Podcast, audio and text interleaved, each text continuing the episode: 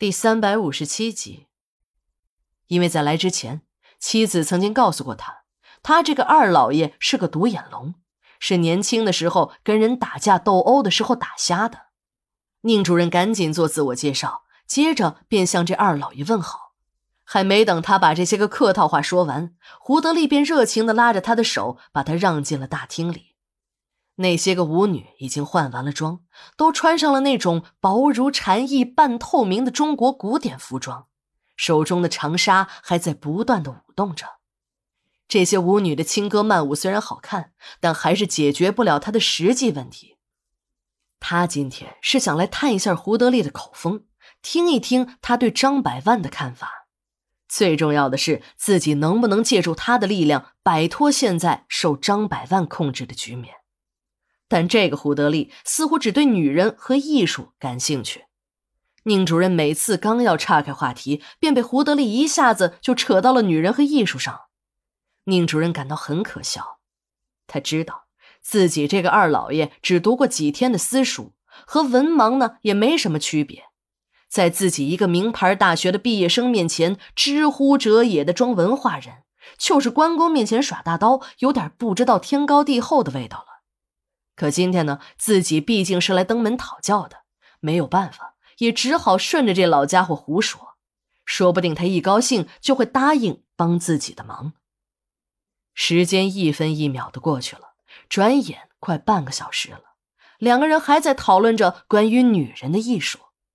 宁主任更疑惑了。按说，像胡德利这个年纪的人，早就应该消停了，但眼前这个老男人似乎很是追得上潮流。一会儿问他这些个舞女的舞姿，一会儿又问他对这些个舞女舞技的看法。宁主任真的是有点急了。如果让胡德利再这样继续下去，那猴年马月也谈不上正题。干脆自己就直接问吧，愿意帮忙就帮，不愿意帮忙呢也就算了。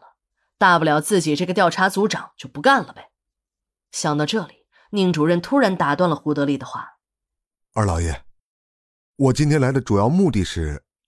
宁主任是想说，自己今天来就是想让胡德利帮一下忙，看能不能把自己落在张百万手里的把柄给弄回来。但把自己栽在一个女人手里的事儿一下子都说出来，他还是有些难为情，便结巴起来。这时的胡德利突然变得严肃起来，他一挥手，那些正在翩翩起舞的舞女们都退了出去，音乐声也停了下来，大厅里一下子静了下来。宁主任还以为胡德利是要认真的听他说话，便又要说下去，但是还没等他张口，胡德利却说话了：“你真的以为我不知道你来的目的？